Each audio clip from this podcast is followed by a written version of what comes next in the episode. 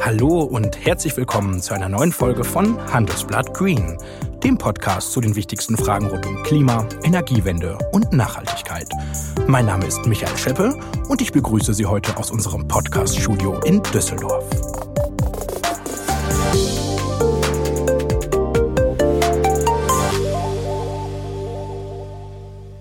Geschnetzeltes von der Putenbrust. Das gibt's heute in der Handelsblattkantine.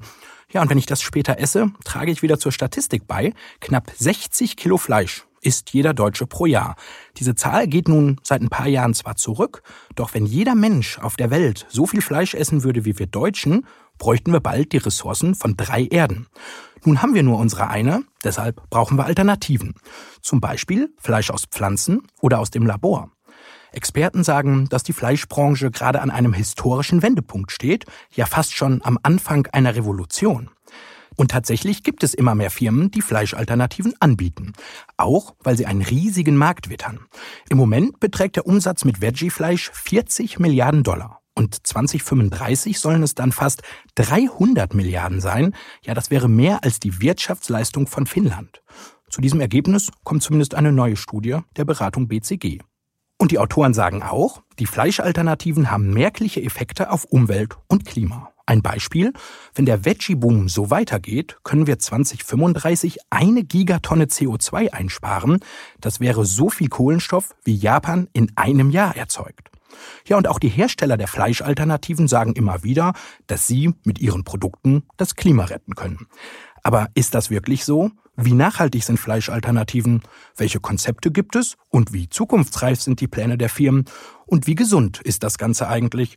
Diese Fragen wollen wir heute beantworten, und zwar mit einer unabhängigen Expertin. Mit einer, die seit 20 Jahren Wissenschaftlerin und Politikberaterin ist. Sie arbeitet in Berlin am Ecologic Institut, das ist eine Forschungseinrichtung für Nachhaltigkeitsthemen, und sie hat im Auftrag des Umweltbundesamtes an einer umfangreichen Studie zur Nachhaltigkeit von Fleischalternativen mitgearbeitet.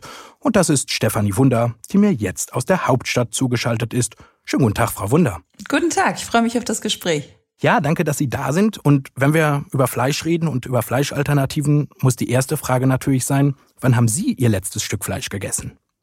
Ja, das ist eine gute Frage. Ich muss ja sagen, das Thema vegetarisch leben beschäftigt mich schon länger. Ich würde sagen, so mit zwei, als ich so 16 war, habe ich da, mhm. glaube ich, angefangen, drüber nachzudenken. Und dann habe ich Stück für Stück meinen Fleischkonsum reduziert, bis es erst nur Bio war und dann nur noch das Schwein aus dem, aus der Haltung meiner Schwiegereltern. So. Und das ist jetzt, glaube ich, so ungefähr 15 Jahre her. Da habe ich noch eine Schweinebulette von meinen Schwiegereltern gegessen. Und die Schweinebuletten haben damals auch die Rügenwalder Mühle gemacht, tun sie heute immer noch. Aber 2014 war der Mittelständler einer der ersten in Deutschland, der Veggie-Wurst auf den Markt gebracht hat. Und damals wurde das Unternehmen auch so ein bisschen belächelt in der Branche für diesen Schritt, hat mir zumindest Firmensprecherin Claudia Hausschild erzählt. Dabei waren sie in der Firma am Ende doch selbst von den Verkaufszahlen überrascht.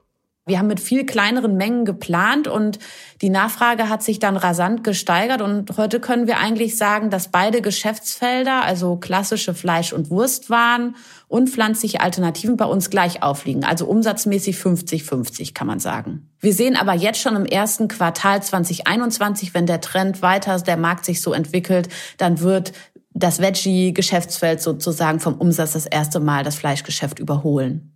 Also Veggie boomt bei der Rügenwalder Mühle. Frau Wunner, vielleicht geben Sie kurz Ihre Einschätzung zur wirtschaftlichen Bedeutung dieser Fleischalternativen. Wie groß ist da der Markt eigentlich im Moment? Ja, das ist vor allem ist dieser Markt gekennzeichnet durch ein unglaublich dynamisches Wachstum. Das heißt, mhm. wirklich jedes Jahr, wenn man in die Zahlen reinguckt, ist man eigentlich mit den werden die Prognosen überholt. Ähm, das darf aber nicht darüber hinwegtäuschen, dieses dynamische Wachstum und auch durchaus Verdopplung eben äh, innerhalb von zwei, drei Jahren, äh, dass es trotzdem noch immer ein Nischenmarkt ist im Vergleich zum ähm, Fleischmarkt selbst. Also Sie hatten vorhin einige globale Zahlen genannt. In Deutschland ist das so, dass der Fleischmarkt äh, einen Umfang hat von ungefähr 40 Milliarden Euro und ähm, die 2019er Zahlen, das sind die letzten, die es dazu noch gibt, die hatten bei den Fleischalternativen 273 Millionen, also ein wirklich ein Nischenbereich im Vergleich. Aber deswegen sage ich, dass wenn wir da die 2021 Zahlen haben, zumal in einem Corona-Jahr, wo aus anderen Gründen dann auch noch mal äh, mehr Fleischalternativen konsumiert wurden und weniger Fleisch, wird sich das noch mal wenden. Insofern ein unglaublich dynamisch wachsender Markt.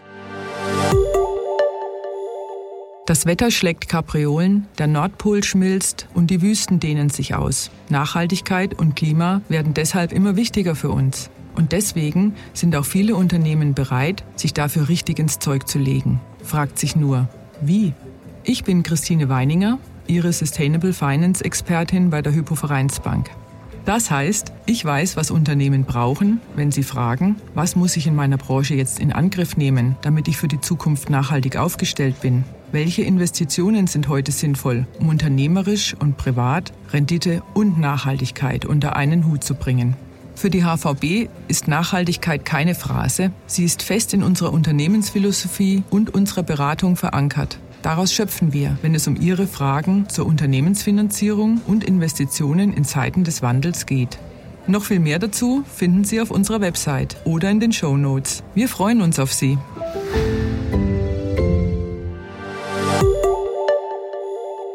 Ja, kommen wir von den wirtschaftlichen Komponenten zur Umwelt- und Klimabilanz. Ähm, um das aber überhaupt bewerten zu können, müssen wir ja erstmal wissen, welche Klimaeffekte das herkömmliche Fleisch hat. Frau Wunder, warum müssen wir weg vom Fleisch? Ja, wir müssen den Fleischkonsum vor allem massiv reduzieren. Ich nehme jetzt extra mal nicht das Wort weg vom Fleisch, äh, weil man dann nachvollziehbarerweise schon einige Abspaltungstendenzen in der Hörerschaft hat. Ähm, aber es ist tatsächlich wichtig, dass wir den Fleischkonsum reduzieren, weil Fleisch im Vergleich zu pflanzlichen Produkten einfach einen unglaublich großen ökologischen Rucksack hat. Und Sie haben schon genannt, das betrifft die Treibhausgasemissionen, das betrifft aber auch die Landnutzung, die Wassernutzung und ganz viele Menschen, die sich vom Fleisch abkehren, ähm, machen das natürlich auch aus ethischen Motiven, weil sie es nicht vertretbar finden, wie Tiere heutzutage gehalten werden. Aber wenn man sich dann anschaut, okay, gucken wir mal auf die Klimaeffekte, dann kann man halt global auch wieder sehen, dass die Art und Weise, wie wir uns ernähren, ähm, ein Viertel der Treibhausgasemissionen ausmachen. Und darin wiederum ähm, spielen zwei Bereiche eine ganz große Rolle für die Treibhausgasemissionen. Das ist eben der Konsum von tierischen Produkten, Fleisch, Eier, Milch und dann eben auch noch äh, Lebensmittelverschwendung. Und deswegen müssen wir daran, weil das eben wirklich ein ganz großer und täglich in unserem Einflussbereich liegender ähm, Faktor ist für den Klimaschutz. Und also ist die Kuh umweltschädlicher als das Flugzeug? Kann man das so sagen? Genau, ich wollte genau auf die Kuh nämlich nochmal äh, hinauskommen. Mhm. Also das sind so ziemlich die zwei dicksten Bretter, die man bohren kann, wenn man sich selber sein Verhalten ähm, sozusagen anschaut. Und da würde ich jetzt auch nicht sagen entweder oder, sondern sowohl als auch. Aber die Kuh ist tatsächlich in der Liga vom Fliegen. Und äh, da muss man dann wiederum unterscheiden den, die Kühe sind nämlich tatsächlich genau die, also die, die, die Rinder, Rindfleischerzeugung, die sozusagen pro Kilogramm am meisten Treibhausgasemissionen ausstoßen. Deswegen werden die natürlich auch immer genannt. Hm. Dabei ist ja Fleischalternative nicht gleich Fleischalternative.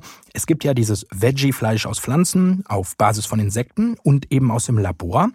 Ähm, beginnen wir mit der pflanzenbasierten Variante, die ja auch die Rügenwalder Mühle anbietet. Ähm, was hat es damit auf sich? Ja, bei den ähm, pflanzenbasierten, da gibt's äh, eine ganze Menge. Das ist ja auch so das, wenn man so in den Supermarkt geht, was man dann auch sieht. Und da sind klassische Ausgangsprodukte, pflanzliche Ausgangsprodukte, eben Weizen, Soja, Lupine, Erbsen. Das sind so die ähm, klassischen, das liegt auch daran, dass sie halt einen sehr hohen Eiweißgehalt haben. Das ist ja das, was dann Menschen auch gerne ersetzt haben wollen, wenn sie vom Fleisch weggehen. Äh, es gibt aber auch durchaus welche, die auf Milchbasis äh, und auch mit viel Ei unterwegs sind. Äh, das darf man an, bei dieser Dreiteilung, die Sie gerade genannt haben, nicht vergessen. Und je mehr ich dann wieder da tierische Produkte in meinem Fleischersatz habe, desto schlechter ist dann natürlich auch wieder die Ökobilanz.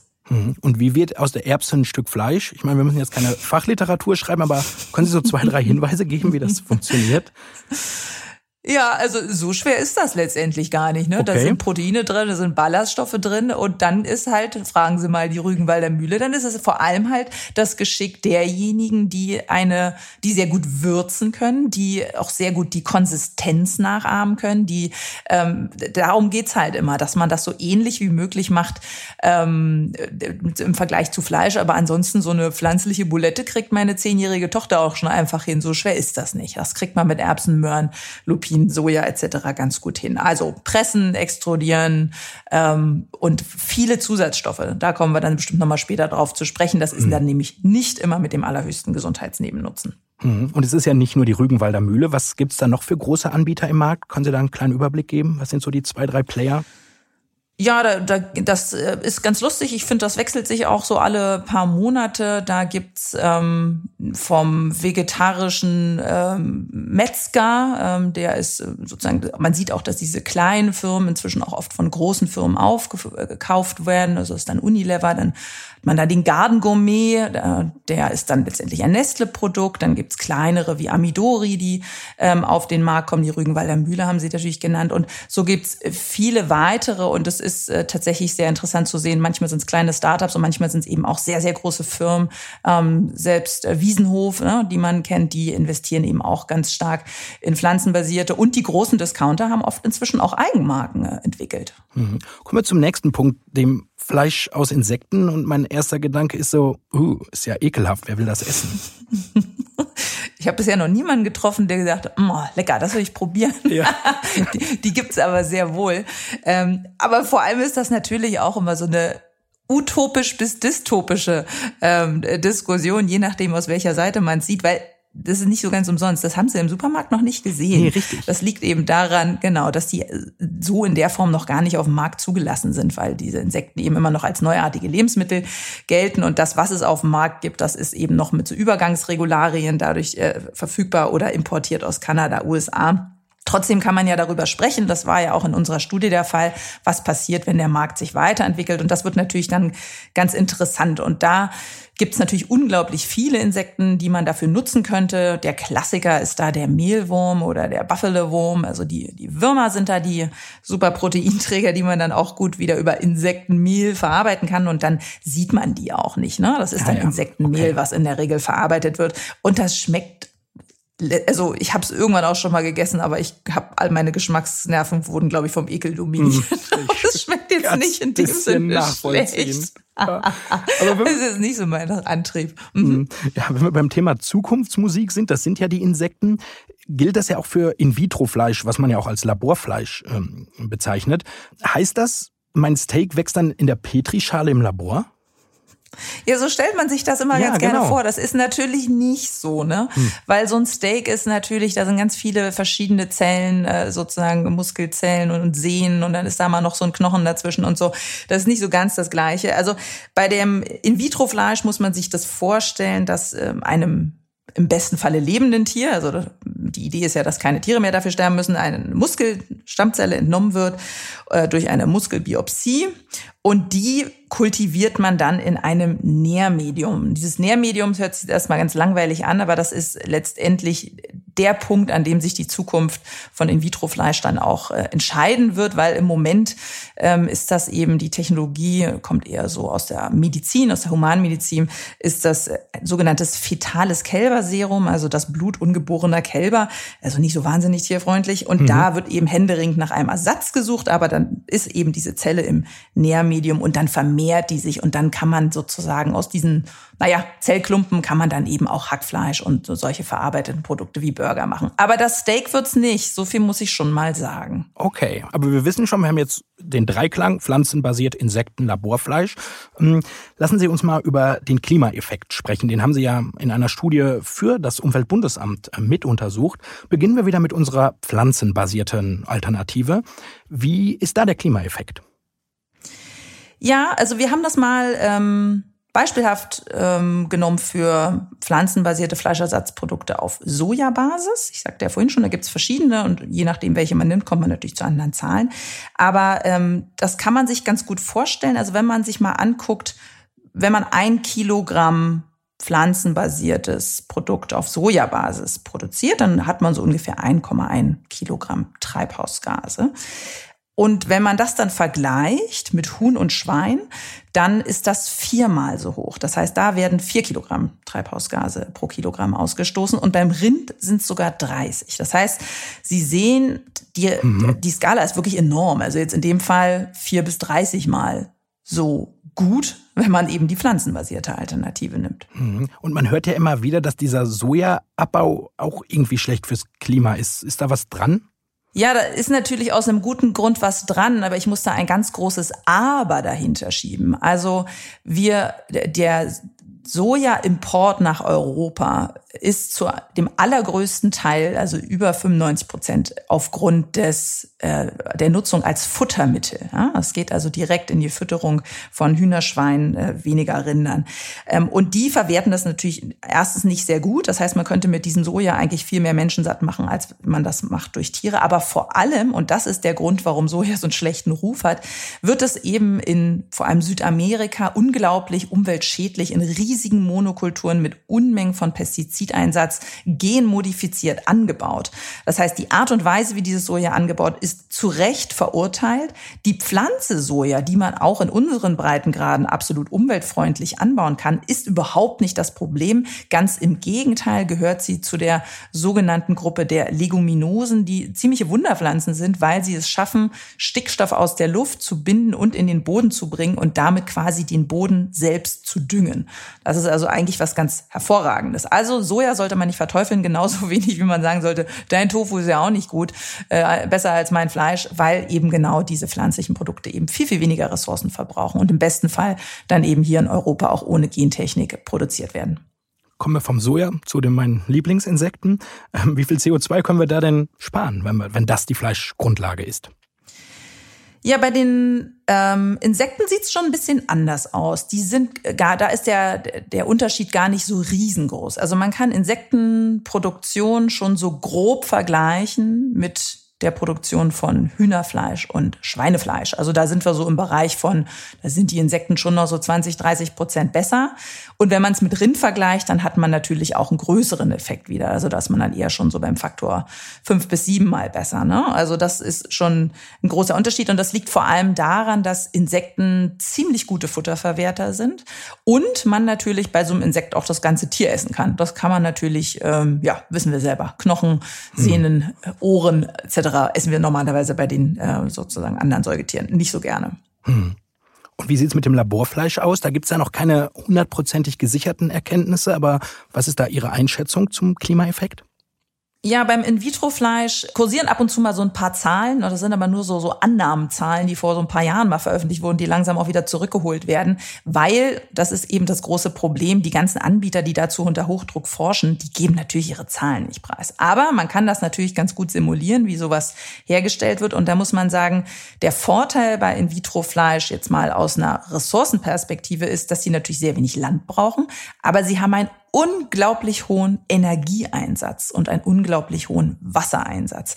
Und damit haben sie auch wahrscheinlich, je nachdem, ich sagte vorhin schon, Nährmedium spielt eine große Rolle, je nachdem, was dieses zukünftige Nährmedium sein wird. Ähm, davon hängt eben ganz enorm die Treibhausgasbilanz ab. Aber aus so einer Klimaperspektive ist In-vitro-Fleisch nichts, was man hochhalten würde. Das heißt, wenn ich Ihnen richtig folge, gewinnt die pflanzliche Alternative unser Klimarennen heute. Also wenn wir da ein Rennen haben, dann ist pflanzliche Alternativen ist mit so einem riesengroßen Abstand vorne, dass die anderen einfach irgendwie versuchen müssen, hinterherzukommen. Okay, apropos Rennen, wir machen auch ein kleines Rennen, nämlich unsere traditionelle Schnellfragerunde, die wir immer im Podcast machen.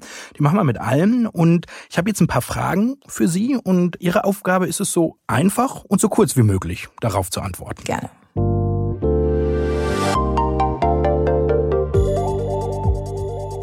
Atomkraft, ja oder nein?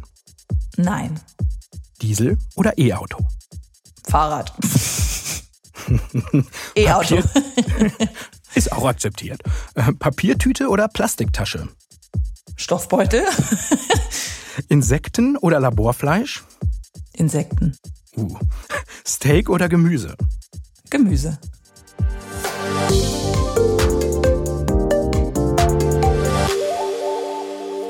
Hätte das Steak genommen. Nun ja.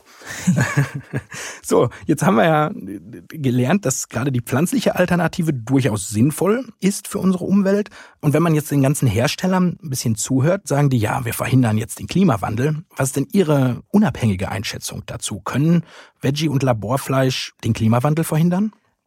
Ja, sie können eine wichtige Rolle spielen. Und äh, dazu würde ich vielleicht so ein ganz bisschen weiter ausholen. Einfach, dass die ich sage jetzt mal, die Routinen, die Vorlieben, die Art und Weise, wie wir aufgewachsen sind mit verschiedenen Gerichten, das ist etwas, was ganz, ganz fest bei uns verankert ist. Und das ist ganz schwer und auch recht langsam zu ändern. Also schon alleine die Rezepte, auf die wir immer so zurückgreifen. Und wenn man eben in Richtung mehr pflanzenbasierte Ernährung geht, dann ist es natürlich toll, wenn man so eine Brücke hat, sag ich jetzt mal, zu einer neuen Ernährungsweise, wo ich mit denselben Gerichten, mit ähnlichen Geschmackserlebnissen ähm, diese Gerichte weiterhin genießen kann und eben Stück für Stück mir auch einen neuen Speiseplan eigentlich äh, erschließen kann, wenn ich eben diesen mich auf diesen Weg begebe. Und insofern durch diese Fleischersatzprodukte, die in der Regel eben gerade die pflanzlichen viel besseren Treibhausgasbilanz haben und äh, Umweltbilanz, äh, leisten sie selber schon einen guten Beitrag, aber sie sind eben auch ich sage jetzt mal so eine Brücke zu einer stärker pflanzenbasierteren Ernährung, die sich eben erstmal über einen längeren Zeitraum umstellen muss. Und verhindern wir den Klimawandel jetzt, wenn ich nur noch Veggie-Wurst esse?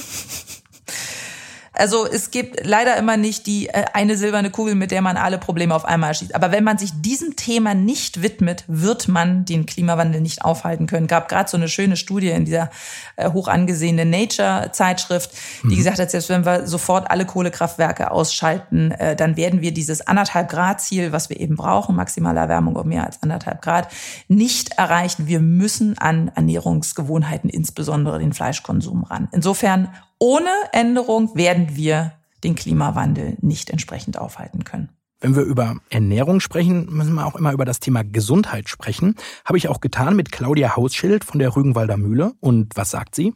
Also Fleisch generell ist ja für viele Menschen immer noch ein ganz wichtiger Teil der Ess- und auch der Lebenskultur. Also das sind ja, kann man sagen, Jahrtausende gewachsene Ernährungsgewohnheiten. Und äh, deshalb ist Verzicht nie eigentlich ein guter Hebel, sondern eben der gute Geschmack ist ein guter Hebel. Und deshalb sehen wir schon äh, sehr viel Potenzial im Bereich der pflanzlichen Proteine und wir glauben auch, dass es äh, zu allen Produkten aus tierischen Proteinen, also ob Fisch, Fleisch oder Käse, es auch in Zukunft pflanzliche Alternativen geben wird. Die Produkte werden natürlich immer besser, gerade was die Geschmacksechtheit angeht. Und damit kriegen sie natürlich auch dann ja mehr Verbraucher, die sich dafür entscheiden, die auch sagen, hey, ich probiere das einfach mal aus, wie das schmeckt.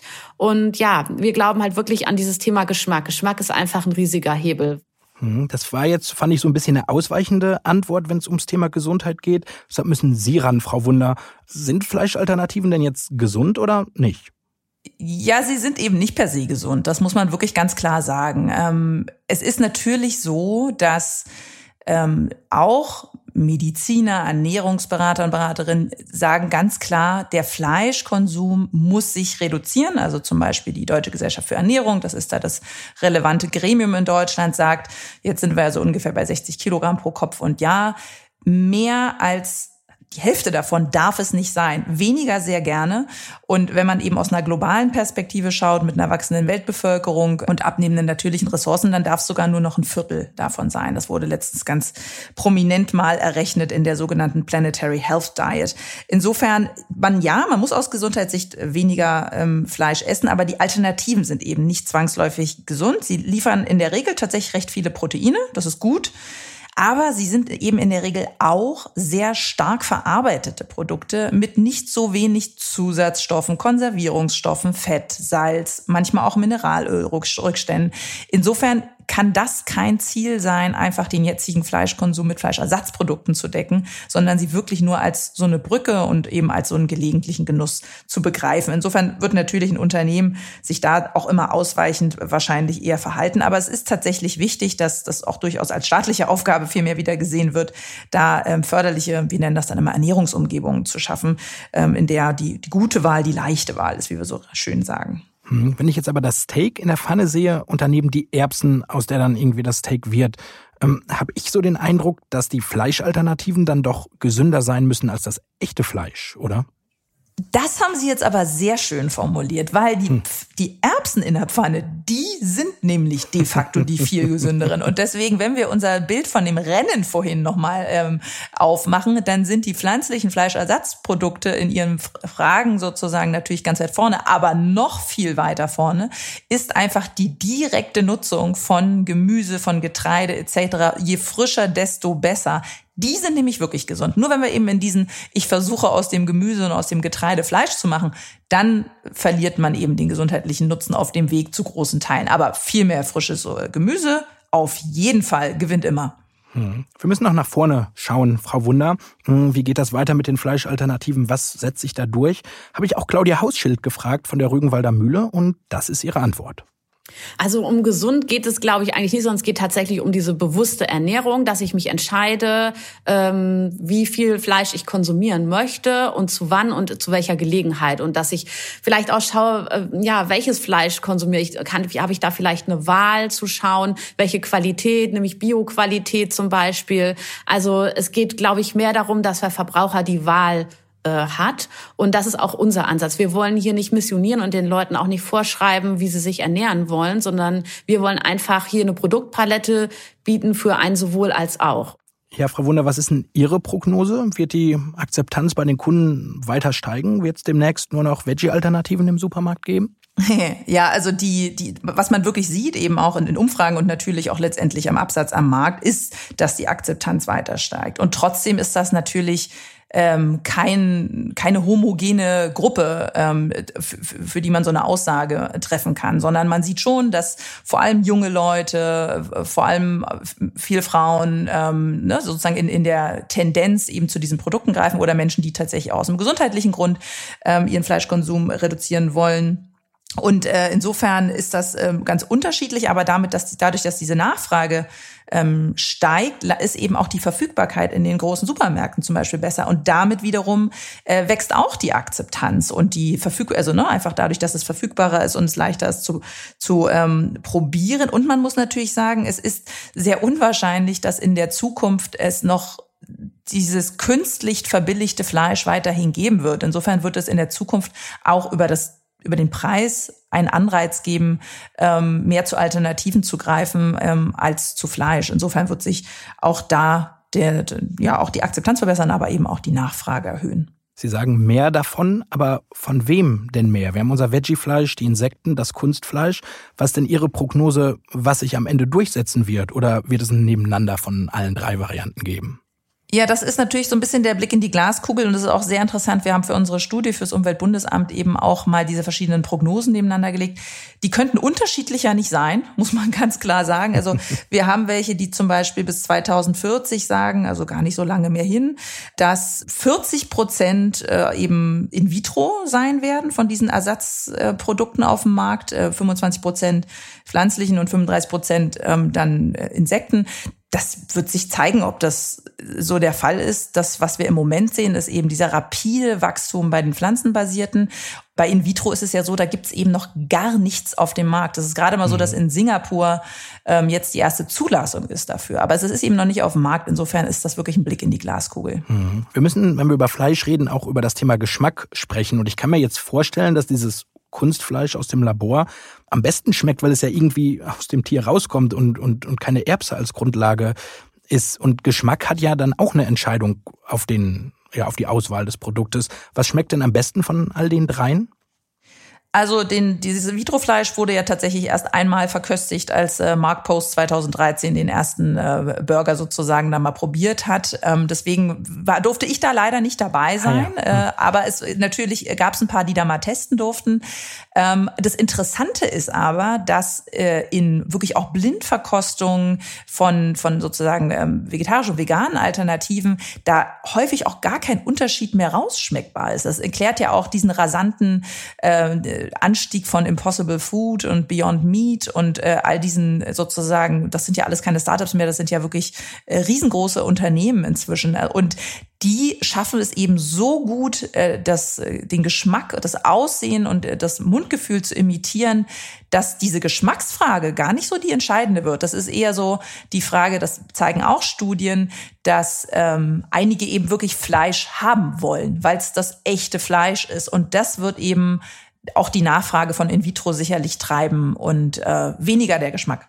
Und am Ende würde ich gerne unseren Hörerinnen und Hörern noch so einen Praxistipp geben von Ihnen. Wie kann ich mich denn möglichst klimaneutral ernähren? Darf ich dann nur noch Gemüse essen und auch selbst sonntags den Braten nicht mehr? Also klimaneutral wird schwierig, ne? weil bei Null kommt äh, keine der Ernährungsweisen ähm, aus. Wenn Sie was essen, dann, dann werden Sie natürlich immer einen Treibhausgas äh, hinterlassen. Aber das macht ja nichts. Ähm, letztendlich ist es sehr einfach, sich viel klimafreundlicher zu ernähren. Ähm, der WWF hat gerade zum Beispiel sehr schön mal durchgerechnet und auch Rezepte ähm, geliefert, wie man diese Planetary Health Diet, wie ich die vorhin genannt habe, wie so ein großes Forscherteam die rausgebracht hat, mit einer viel reduzierteren ähm, Fleisch, äh, fleischlichen Komponente, aber auch vegan oder vegetarisch, wie man sich so ernähren kann, konkret äh, mit Rezepten. Und mhm. das geht gut, das schmeckt gut, das ist alltagskompatibel ähm, und sozusagen, ich sag mal, auf Deutschland angepasst. Aber trotzdem hilft es natürlich immer ganz gerne, so, wenn man so eine Daumenregel hat, so eine, so eine Richtung, in die man sich bewegt. Und da ist eben das, das gute alte Wort vom Sonntagsbraten eine sehr gute Leitlinie oder das weniger, aber besseres Fleisch, also aus Weidehaltung zum Beispiel oder mehr Bio, aber insgesamt wirklich weniger, das ist der, der, der Kernpunkt. Und das Zweite ist, dass man sich mal so ein bisschen auf Entdeckungsreise begibt, auf was Neues. Gerade was die sogenannten Hülsenfrüchte, also Bohnen, Linsen, Erbsen ähm, betrifft, dass man sich, dass man die wiederentdeckt. Die waren vor 40 Jahren noch viel, viel verbreiteter in unserer Ernährung äh, und da auch wirklich frisch mit kocht und äh, auch das Thema Nüsse im Speiseplan mal einfach versucht, proaktiv und kreativ und experimentell nach vorne zu bringen. Das wären so zwei konkrete Ideen, äh, mit denen man seinen Klimadruck ganz wesentlich erhöhen kann. Also mehr Gemüse und weniger tierische Produkte, so als Leitfaden. Mhm. Ja, dann danke ich Ihnen für diesen Praxistipp. Und bevor wir jetzt am Ende unseres Gesprächs sind, habe ich noch eine letzte Frage an Sie, durch die all unsere Gäste hier durch müssen. Ähm, ja, wann hatten Sie denn das letzte Mal ein schlechtes Gewissen der Umwelt gegenüber, also in Ihrem persönlichen Alltag? Ach, ich komme ganz gut mit schlechtem Gewissen klar, weil ich immer denke, perfekt sind wir alle nicht. Deswegen brennen die sich bei mir jetzt auch nicht so wahnsinnig ein, diese Momente. Ähm, es war tatsächlich so, dass äh, meine doch schon deutlich über 90 Jahre alte Oma, die hatte dann halt noch irgendwie so eine Nudelsuppe mit Hühnerfleisch und da gucke ich dann irgendwie auch nicht mehr so genau hin, ob da jetzt, äh, wo da das Hühnerfleisch schwimmt oder nicht. Das ist dann einfach gut so. Das muss ich meiner Oma jetzt auch nicht mehr erklären, warum ich das jetzt nicht mehr esse, was ich früher immer so gerne gegessen habe. Also das zählt wahrscheinlich bei Ihnen, aber das schlechte Gewissen, was es bei mir hinterlassen hat, ist jetzt nicht allzu groß. Aber Sie haben ein kleines zumindest bei mir hinterlassen, wenn ich Ihnen so gelauscht habe in dieser Sendung. Deshalb nehme ich mir vielleicht mal vor, ein bisschen weniger Fleisch zu essen. Und wenn ich auf unseren Kantinen-Speiseplan schaue, gibt es da auch das Kichererbsen-Curry und vielleicht nehme ich heute doch das zum Essen. Das klingt ja köstlich. Die Kantine möchte ich auch haben. ja, Sie sind gern eingeladen, wenn, wenn wir demnächst wieder reisen dürfen, dass Sie hier in unser Podcast-Studio mhm. nochmal vorbeischauen können, Frau Wunder. Ich bedanke mich für Ihre Zeit, Ihre Einschätzung. Ähm, vielen Dank, dass Sie bei uns dabei waren. Danke für die Einladung. Und das war Handelsblatt Green für diese Woche. Wenn Sie Fragen, Themen oder Anregungen für uns haben, freuen wir uns über Ihre Mail an green.handelsblatt.com. Mein Dank gilt Alexander Voss für die Produktion dieser Ausgabe und dann habe ich noch einen Terminhinweis für Sie. Am 26. und 27. Mai findet der Handelsblatt Wasserstoffgipfel zum ersten Mal statt und zwar rein digital. Es ist der Gipfel für alle Entscheider, für die Wasserstoff mehr als nur ein Energieträger ist. Mit dabei sind zum Beispiel BASF-Chef Martin Brudermüller oder der frühere Front Formel-1-Fahrer und heutige Unternehmer Nico Rosberg. Alle Infos finden Sie im Internet auf www.handelsblatt-wasserstoffgipfel.de. Ja, und wenn Ihnen unser Podcast gefallen hat, freuen wir uns natürlich über eine gute Bewertung in Ihrer Podcast-App. Bis zum nächsten Mal. Tschüss aus Düsseldorf.